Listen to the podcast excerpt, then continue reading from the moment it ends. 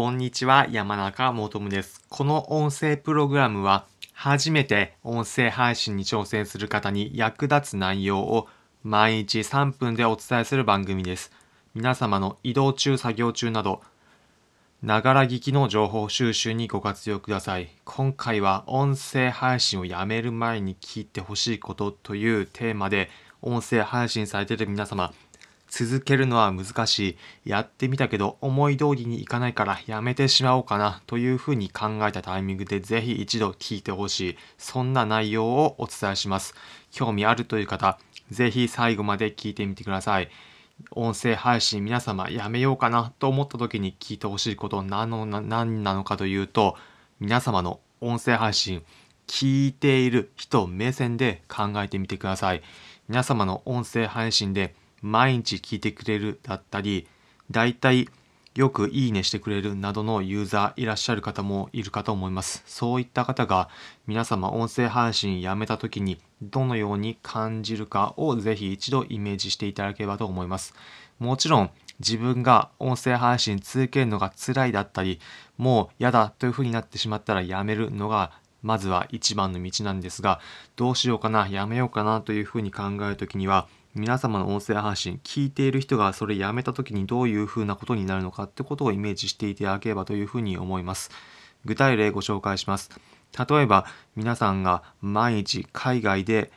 旅行した中での生活の暮らしを紹介する番組を運営していたとします。その内容世界各国の現地ならではの情報経験をもとに話していて海外移住に興味がある人がリスナーで固定でついてくれたとします。この音声配信やめることによって何が起こるでしょうか？それは定期的に聞いていたリスナーの方が海外移住に対しての情報が得られなくなるということかと思います。これ皆様がその人たちに情報を得られなくなることに対してどのように思うかこれがポイントなんです。まあ他の情報を探せばいいかなというふうな感じだったらやめればいいと思いますし正直な話をするとですね、まあ、ただ自分の情報本当に価値があるからこそこの人たちに将来海外移住する時に役立つ内容をずっと配信していきたいというふうにそのターゲットの人たち対象となるリスナーの人たちに情熱が捧げられるかこれがあるかどうかなんです。これがあればぜひまたやめようかなと思ったタイミングでもこの人たちのことを思い返してみてください。あ、そうだ。やはり自分のこの情報を聞いてくれる人たちにとって将来この人たちが海外移住する時に役に立つんだから続けることは価値があるんだ。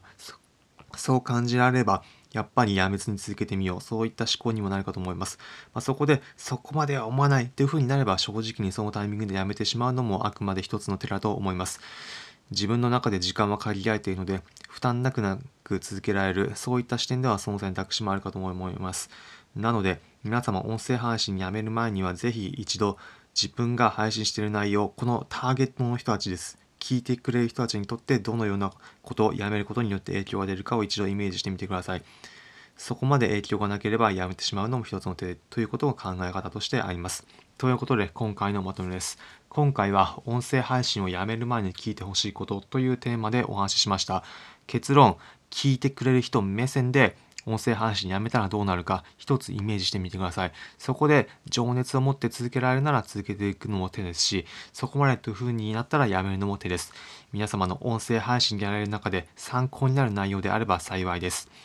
この音声プログラムは初めて音声配信に挑戦する方に役立つ内容を毎日3分でお伝えする番組です。皆様の移動中、作業中など、ながら聞きの情報収集にご活用ください。今回の内容、参考になったという方は、いいねの高評価、またこの音声プログラムのフォローのボタンをポチッと押していただければ幸いです。音声の内容、聞くだけじゃなく、後で自分の音声配信に活かして振り返りたいという方、今回話しているような音声配信のエッセンス、すべて Twitter にまとめて配信しております。気になる方、リンク先を説明欄、Twitter のリンク先説明欄に貼っておくので、そちらから見ていただければ幸いです。Twitter 見ていただけると、皆様の音声配信に必ず役立つエッセンスの内容、すべて文面でチェックすることができます。また、音声配信に挑戦されている方たちが、双方で情報交換だったり話し合う場も設けています。一旦毎週の土曜日に音声配信者の集まる時間をスタンド FM というサービスの中で設けていますので気になる方毎週土曜日に私山中もとむのライブ配信のの放送ご参加いただければ幸いです。その中で音声配信に取り組まれている方たちの中で情報交換していくので気になる方はご参加いただければ幸いです。